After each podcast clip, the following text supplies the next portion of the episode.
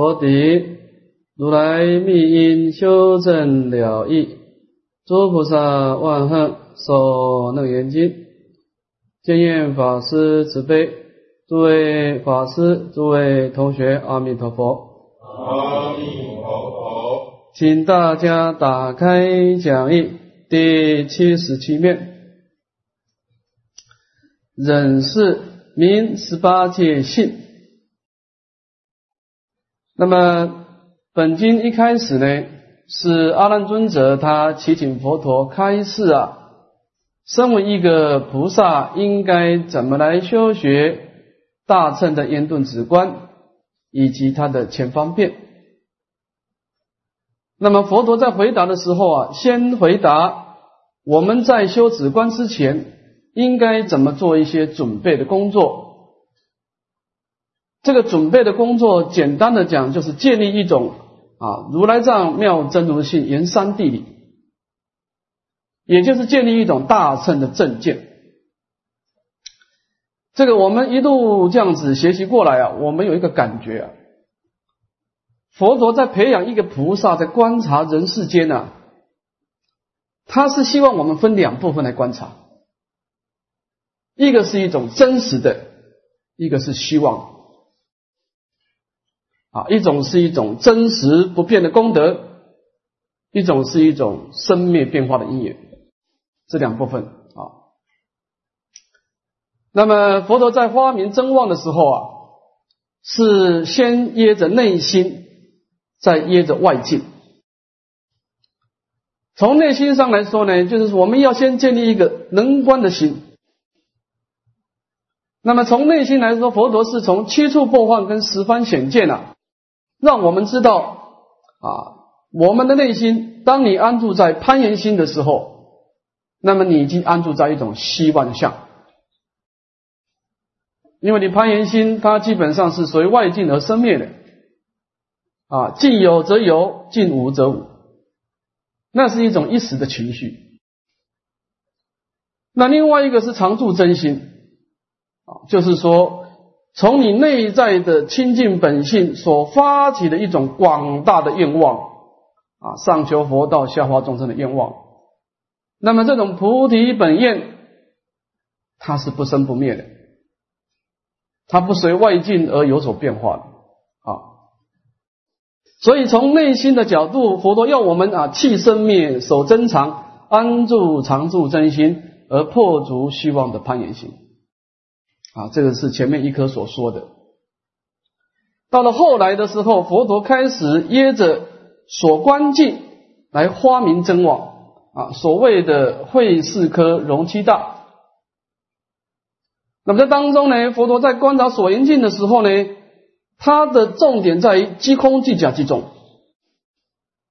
即空所发明的是一种诸法不变的道理。即假是发明每一个法有它当时的生灭的因缘，集中的意思就是告诉菩萨，真实跟希望都很重要。如果我们今天是修小乘法，大概偏重在真实的空性，对于生命的因缘大概不会太重视啊。但是你如果修大乘法的话，真实很重要，希望的因缘也很重要。因为你没有借假，你就不能成就菩萨的资粮力，你就不能成就万德庄严。所以菩萨是不能忽略假观的，因为你没有暂时的因缘，就没有永久的功德。但是你又不能在假象当中产生迷惑颠倒，所以你必须怎么样？以空观为根本，以假观为方便。所以他把空观放前面，我希望大家好好体会。为什么说即空即假即中？为什么不说即假即空即中？一定要把空放前面，因为你先得本，才成就自末。所以，我们再讲一次：你修严顿止观，第一个，你的内心要安住常住真心；第二个，你的所观境永远都是保持即空即假即中的三谛理啊，以空性的。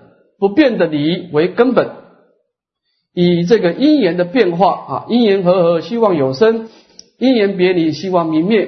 这种因缘的变化来当做一种菩萨的善巧方便。那么到最后，你要保持空有同时、空有不二的中道思想。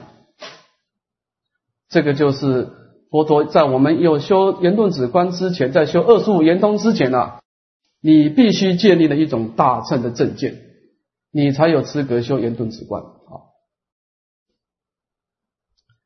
那么我们前面讲到的五印六入十二处啊，这个四科讲了三科，现在我们讲第四科，讲十八界。十八界简单的说就是六根、六尘、六识啊。那么这个界的意思啊，就是界限啊。它从总相来说是种界限啊，因为这个根它是属于内在的啊，尘是属于外在的。那么这个事呢，是根尘相互作用，在中间产生一种了别的作用。所以根尘是各有它的活动的范围，所以叫做界限啊。这是从总相来说。那么从别相来说呢？这个界又有这个种主的意思啊，因为呢，这个是从音相来说。那么这个根尘是各有它所升起的种子啊，同类的种子啊啊，根有根的种子，乃至于事有事的种子啊，这个是有它升起的一个种子。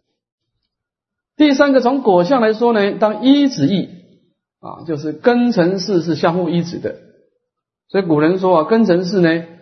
即一而三，即三而一，要么三个都有，要么三个都没有，因为它少了一个，两个就不能起作用。啊，你看根尘是，你有根没有尘，那么你也没有事，也没有根了。只要少掉一个，这三个任何一个东西都不存在啊，所以叫做一子一，它三个是互相依止。好。那么前面我们讲十二处的时候啊，其实这个内处的根跟外处的尘已经说过了啊。那么内处的根跟外处的尘一接触的时候呢，中间产生一种了别的功能，叫做事啊。那其实我们这一段所发明的，其实就是在发明眼耳鼻舌身意六识。但是这个事，我们前面说过，它不能单独的升起。它必须假借根尘的相互作用，所以也就必须把根尘连带的把它给说出来啊，所以也发明了十八界。但是我们在发明这个经文的时候，正是所破的，就是发明六世是没有字体的，主要是根据事来发明啊。这以下分两段，第一段总真，第二个别事。我们看总真的地方。故是阿难，银河十八界本如来藏妙真如性。佛等招呼来生阿难说：“阿难呐，为什么说这个十八界，它的本质就是众生本具诸佛所证的如来藏妙真如性呢？”啊，那么这个地方我们前面说过了，其实本金属发明的就是发明六事啊。那么把根尘也连带说出来啊，来提出这个问啊。我们看别释的地方，那么别释当中分成六段啊。我们看一明眼世界即上性，二明耳世界即上性，三明鼻世界即上性，四明舌世界即上性，五明身世界即藏性，六明意世界即藏性。好，首先我们看第一个明眼世界即藏性。那么这个一地方就是说呢，内处的眼根去攀岩外处的色尘，中间产生一种啊了别的眼视，而这个眼视呢，它当体就是如来藏没有这种性。这个地方我们简简单说明一下哈，根尘是啊，这个根是一个心法，事也是一个心法，尘是一个无情的色法。那么在唯识学来说呢，这个根啊是是个色法，所以这一点跟楞严经不太一样。唯识学的根是色心合合体的，是一个心法啊。那么我们在讲之前，必须要先分别啊，那根跟事有什么差别呢？根是一个心法，事也是个心法啊。这个六根啊，经楞严经的定义就是说啊，当我们五具意识遇到外境的时候，接触第一刹那，还不升起名言分别的时候，这种安住在自性分别的时候，叫做根。当我们升起一种名言分别的时候，第二刹那以后，啊，包括了随念分别跟基督分别的时候，这个时候就多读了事。所以根是明了为义，这个事呢就是分别的作用啊，这一点要把它区分，否则你到经文的时候，你会很难区分啊根跟事的差别啊。好，我们看经文，阿难。如如所明，眼色为眼，生以眼视，此事为复因眼所生，以眼为界；因色所生，以色为界。那么这个地方呢，佛陀先标出这个所观境啊，就是眼视的所观境。佛陀说：“阿难，正如你过去已经所明了的，眼色为眼，生眼视。”佛陀在大圣的方便教法当中呢，所谓为是邪。他讲到说呢，因为内在的眼根和外在的色尘啊相互的作用呢，而产生中间的一种了别的功能，这个叫做眼视。那这段经文的主要目的是标出了一种因缘所生法，也就是眼视的升起，它不能自生，也不能他生，也不能共生，是假借。内根外层的相互碰撞，而产生一个明了的分别的功能，叫做隐士啊，标注了因缘所生法。那么古人说呢，一个有智慧的人在这段当中就应该开悟了。但是我们顿根人呢，必须往下呢，给佛陀慢慢的发明啊。那么佛陀就把这个观念呢，把隐示的真实相呢。就详细的加以说明说，此事，那么这个明了分别的演示到底是怎么而有的呢？它到底是从眼根所升起的，那么就以眼根来当做它的根本，以眼根为它的界限，还是说这个演示是从色尘所升起，那就以色尘为根本，以色尘为界限？那么这一段的意思，我们简简单的说明一下啊。这个就是说啊，这个在佛陀经常用反证法，就是说，我们先假设演示是有自信的，先假设它是有自信。那么，身为一个有自信的东西，它一定有一个来的处所啊。那么，当我们证明。它根本就是没有一个来的处所的时候，表示这个有自信是不能成立的。所以我们先假设啊，说假设演示是有自信、有真实体性的，那么它是从哪里来的呢？是从眼根而来，还是从色尘而来？啊，提出这个问题啊，那么这个问题就会牵动了以下的回答。我们看第一段回答。阿难，若因衍生，既无色空，无可分别。纵有如是，亦将何用？如见又非青黄赤白，无所表示，从何立接？说，假设眼视是有它的真实体性，而这样的真实体性是眼根所生。啊，说阿难若因衍生，啊，那么这个地方就产生了一种实际上的矛盾。因为既无色空，无可分别。我们从实际上的观察呢，单单只有眼根的明了性，没有外境的色尘跟虚空的刺激啊，这个眼色的了别是不能不不能升起的。有根没有尘是不能升起事的。那么纵有如是，亦将何用？那么，身为一个演示，它的功能就是了别嘛。那么你没有尘的刺激，你根本不能了别。那不能了别，那你有也是有什么作用呢？你有等于没有嘛？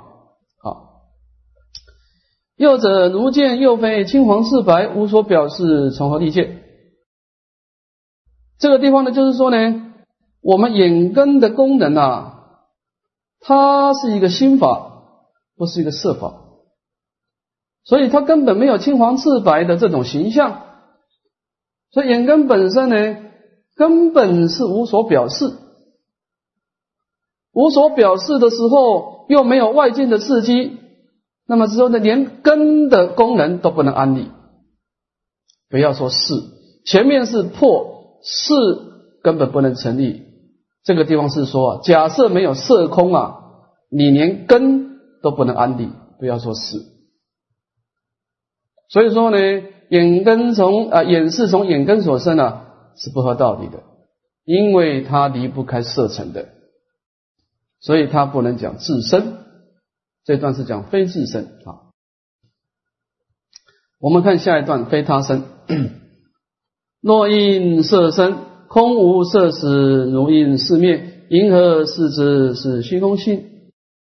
说是眼视是有自体的，那么有字体的，它就应该有来的处所了。它呢是因色尘所生。那么这样子讲，它的身体呢，是因色尘而有，就应该以色尘为根本哦。那么这个地方有一个问题，就是说啊，当我们的眼视去了别虚空的时候，虚空是无形无相的，这个时候色尘是不存在的。那么这样子呢，我们的眼视也应该随色尘而消失，因为你的眼视是依色尘而起的。那你面对虚空的时候，那你又怎么能够去了知虚空呢？因为你的眼视应该随色尘而消失了，你又怎么了知虚空呢？但事实上不然，我们的确可以看得到虚空啊，所以这个是不合实际的道理啊。这一下就说又说明了这个变化的问题。若色变时，如意视其色相千变，如是不迁，借从何立？就是说啊，我们这个色尘啊，本身也会变化。你看青黄赤白，我们一下子看青色，一下子看黄色啊，各式各样的颜色变化。那么，既然我们的眼视是从色尘所生。那么色层不断的变化，那我们的眼视呢？那么也应该呢，能够去了别啊这个色相的千变啊，我们也看到色相的变化啊。那么假设说这个我们看到色相变化，那么我们眼视却不千变，那么借从何立？那这样子，我们怎么能够说眼视是以色尘为根本，以色尘为界呢？因为你人生的色尘变来变去，结果你所生的眼视却没有改变，这个是不合道理的，不合道理。所以借从合理啊。那么假设说是变啊，从变则变，界相自无啊。说你这个色尘变化的时候。我眼视也跟着变化，你色层变来变去，我眼视也变来变去。那么这样子呢，界相也不能安立，因为你这个眼视啊，一下子有，一下子没有，一下子没有，一下子有，那你这个界相怎么安立呢？啊，所以这个眼视的界相啊，根本不存在，你没有你独立的一种独立的这个族群，独立的界相啊，你完全受别人牵动，你怎么会有界相呢？啊，你连自己活动的界相都没有啊！不变则恒，即从色身，因不是是虚空所在啊。假若我们的眼视不随色尘而变化，是恒常存在的，但是它从色尘所生。诸位，我们讲过，色尘是一个无情之物，是没有感觉的。那么你眼视从一个没有感觉的东西创造出来，那你也应该没有感觉。没有知觉，那你怎么能够去了结虚空所在呢？啊，所以这个跟实际也不合道理。所以总而言之呢，这个眼视啊，不能说是从一个无情的色尘所生啊。我们再看第三个，这个前面讲不他生，这个讲不共生。若见两种眼色共生，合者中离，离者两合，体性杂乱，因何成见？说是眼视是从眼根跟色尘两个合合起来，把它创造出来的。看这样讲有没有道理？若见两种眼色共生，说是眼视呢是肩带的眼根跟色尘啊两整的合合而共同升起的，那这个地方有问题的。什么问题呢？合者中离，离者两合，体性杂乱。说啊，当眼根跟色尘合在一起的时候啊，那么两个人共同创造了眼视。那么这个眼视呢，一半是属于眼根所生哦，那么一半是属于色尘所生。那么中间呢，就产生一个很大的细缝。啊，那么另外呢，当他离开的时候，当眼视消失的时候，那么眼视一半还给了眼根，另外一半还给了色尘。那么这样子的合离过程当中呢，就产生了一种体性掺杂混乱的过失。因为你眼根是一个心法，色尘是一个无情的色法。一个有情跟无情创造一个演示出来，那么你这个演示呢，当合起来的时候，一半是有情，一半是无情，那你到底是有情还是无情？你说我这个东西的体性是一半是有情，一半是无情，世界上没有这种东西，你要么有情，要么无情，没有说一半是有情，一半是无情，这个体性是掺杂混乱的，所以根本不能构成一种界。你根本没有一种活动的范围嘛，啊，所以说是共生也不合道理。所以，我们前面假设的问题就不能成立了。我们前面假设的是什么呢？说演示是有独立自主的体性，但事实上不然，因为我们找不到它的来处。你从什么地方来？它也不从眼根而来，也不从色尘而来，也不从两个合合而来。所以我们得到的结论是什么？密之了不可得啊！所以我们做个总结啊。是故当知眼色为眼生眼世界，三处都无则，眼已是即色界三，本非因缘，非自然性啊。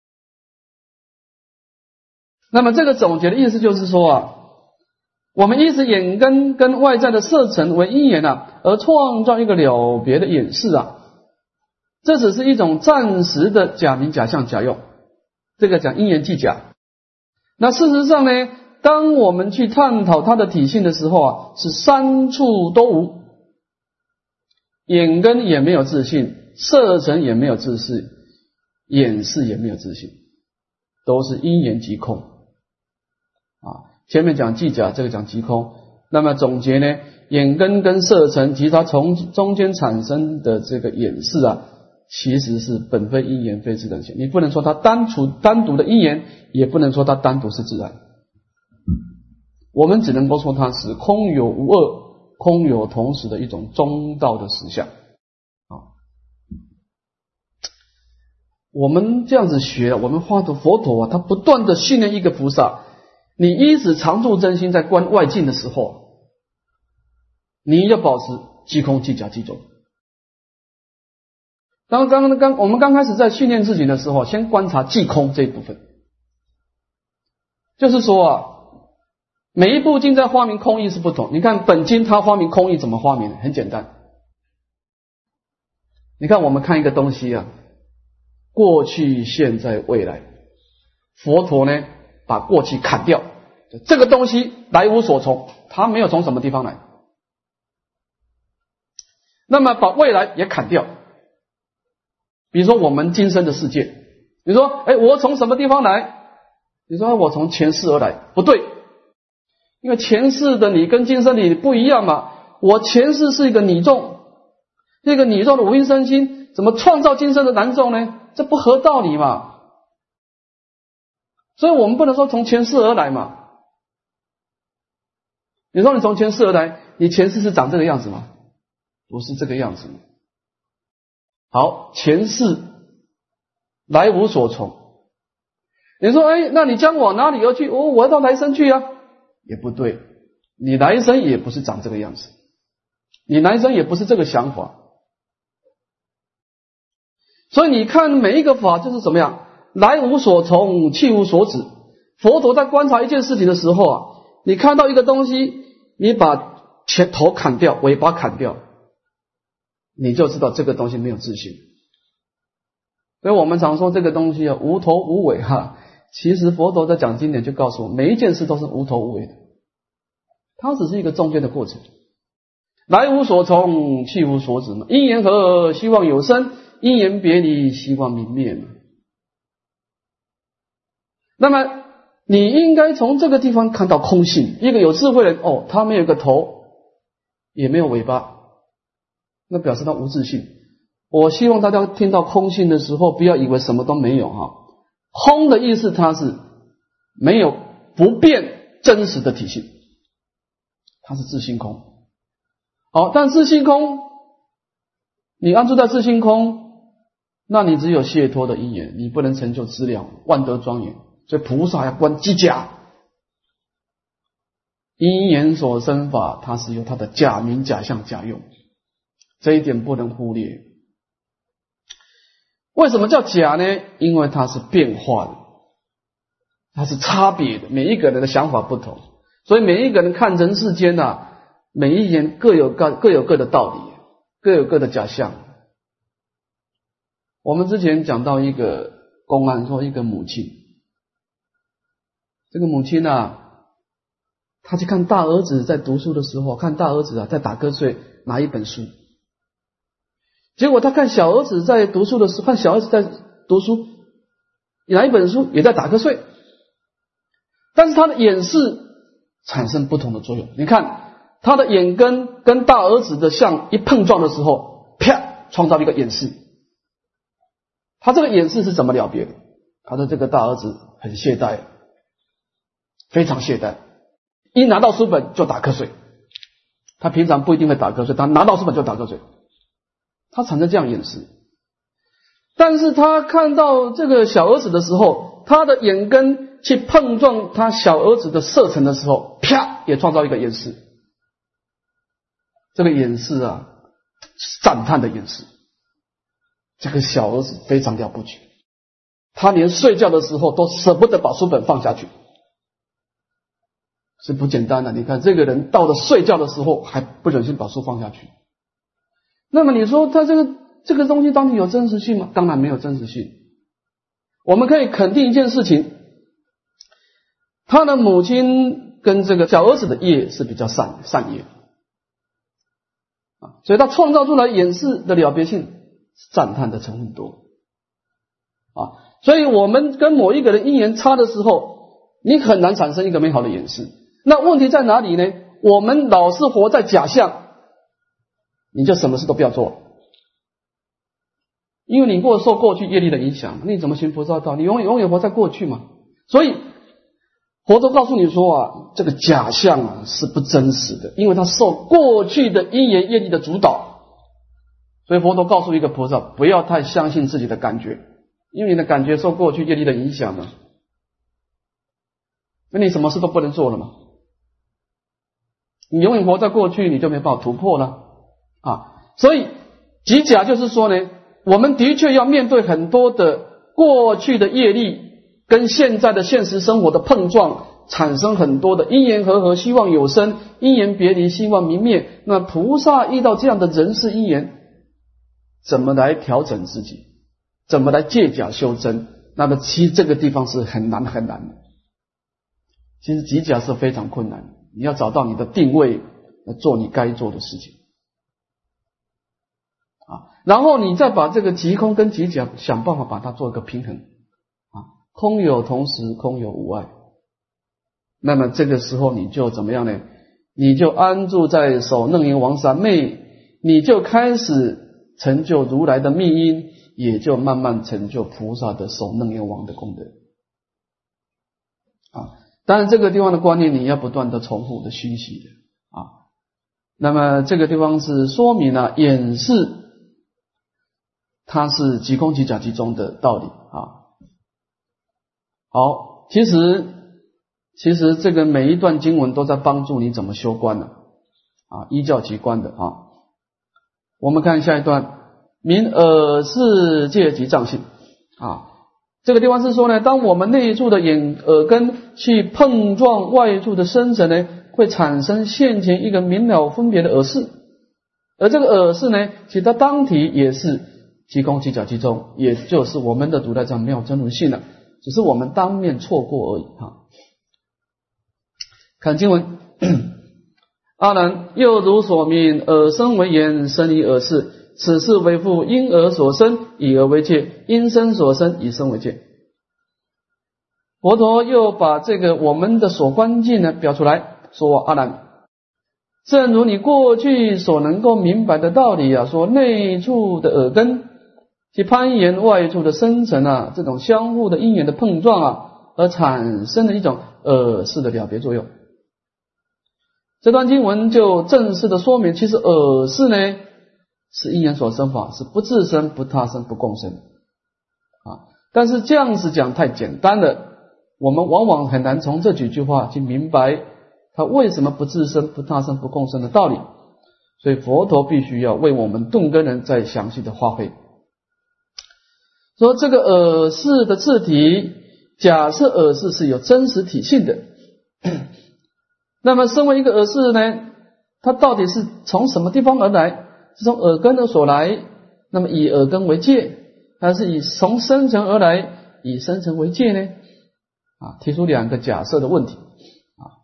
那么从文体当中呢，佛陀再加以花明哈。看经文，阿难，若因耳生动静二相进步现前，根不成知，必无所知，知上无成，是何形貌？那么不是耳根所生呢？这段经文呢，我们要注意，它是分两段。第一段呢是花名圣意根，第二个是浮尘根啊。先看圣意根，说是呢，耳是是从这个圣意根所生啊。先看圣意根啊，圣意根呢，它是维系的四大哈。说阿难，假设我们耳识呢是从圣意耳根所生，那这个地方有问题的。那么它就是说耳识呢是以耳根为根本呢。但事实上，当外境的动静二相啊，动相就是有声音，静相是没有声音。那么这种动静二相假设不现前的时候啊，其实我们根啊，连根的了知功能都不要都不能升起。那么耳根都无所知，那么这个知的功能都不能成就，何况是他所升起这个了别的事呢？啊，没有的深层的刺激，连耳根的根的功能都不能升起，何况是事的功能？所以事从根而生啊，根本不合道理，因为你离不开声音的。是说是胜利耳根不能生，那是浮尘根。啊，看浮尘根，若取耳闻无动静故，而闻无所成，因何耳心杂色？促成名为世界，则耳世界复从何立？说是从这个浮尘耳根所生啊，耳是从浮尘耳根所生。那事实上没有外境的动静二相，其实这个浮尘耳根啊，也不能升起这个明了的功能。这是第一点。其次还有一点，说是银河耳形杂色促成名为世界。浮尘耳根啊，简单的说就是我们的耳朵了。这个耳朵呢，其实它是属于生根的一部分哦。那它所对的是一个促成，并不是一个生成。那么这样子一讲的话呢，你生根所面对的是一个促成，那么怎么能够建立一个耳世界呢？说是一个生根，怎么会创造耳世呢？这个是不合道理的。所以浮尘根能够升起这个耳世是不合，因为浮尘根是生根的一部分嘛啊，它所面对的是一个促成啊，所以耳世不能说从耳根所生。再看下一段，所以它不能自生啊。若生于生，是应生有则不关闻，无闻则亡生所在。啊，先到这个地方，说是他生，呃，是是假设呢，是从是由声音所生。那么这样讲呢，耳是因生成而有呢，它以生成为根本，那就不关于那跟这个闻跟耳根的闻的功能就没有相关了。反正你有声音就能产生耳识嘛，那有没有耳根就没有关系了，这个跟事实也不相符合了。因为为什么呢？无闻则亡生相所在，一个人耳根败坏啊，你看你耳根败坏了，你外面怎么吵怎么闹，它根本完全不能升起了别作用，所以没有耳根的明了性啊。你有声音也没有用，所以你说声音能够创造耳识不合道理。你没有耳根，你还是不能有产生了别啊。其次呢，是从声声许声音闻而有声相，闻音闻是不闻非界，闻者同声，是以被闻，谁知闻是？若无知者，终如草木。这又从另外一个角度来发挥啊，说假设耳识是从生成所生。好，那么我们纵然允许你说啊，在生成当中就记住了耳识啊，耳是从声音所生，所以当你声音出现的时候，耳识也就产生了一个，也就产生一个耳识啊，而这个耳识呢，能够了别音声的动静之下，那这个有问题的。闻音闻事的，闻音闻事了。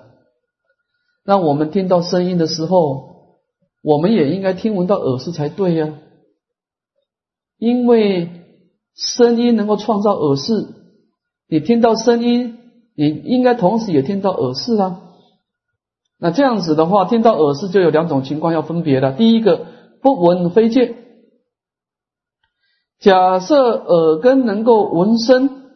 但是却不能听闻到耳饰，不闻不能听闻到耳饰，那表示是不是声音所生？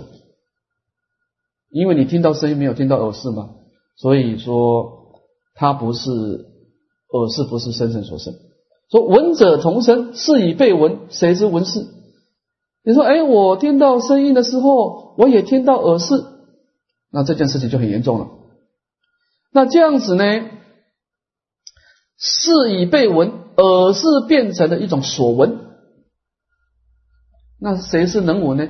本来耳是是一个能了别的，变成的一种被变成一个被动，它本来是主动的，能分别的，变成一个所分别的，被听闻的。那么这个时候能分别的是谁呢？因为是已经变成所闻了。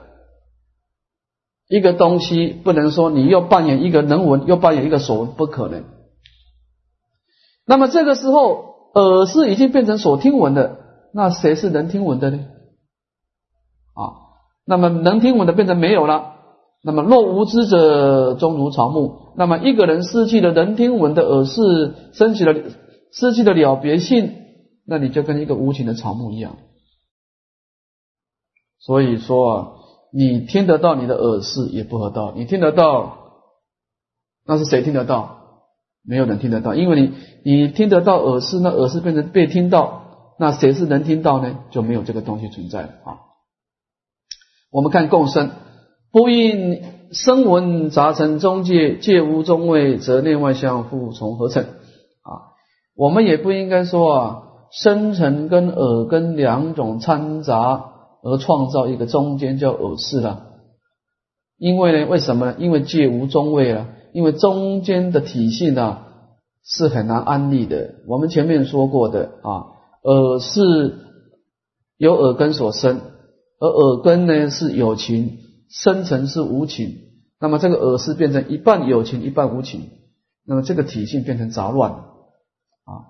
它它它杂乱以后呢，连带的连耳根呐，连生成啊都不能建立，因为你中间不能建立，内处外处都不能成立。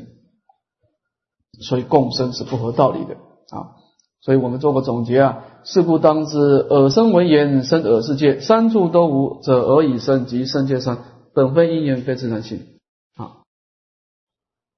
说是依止耳根来攀岩色尘啊的因缘产生中间的耳识啊，这个的确是有它的因缘的假名假相假用啊，这个讲因缘即假，但是。三处都无啊，耳根生成跟耳识啊，都是因缘和合，希望有生；因缘别离，希望明灭。它是当体即空的，可以说是来无所从，去无所止的，密之了不可得了啊！它真实体系不可得的啊！但是虽然不可得呢，身为一个菩萨呢，应该保持对耳根生成跟耳识呢，保持一个非因缘非自然，一个即空即假即照的中道的观察。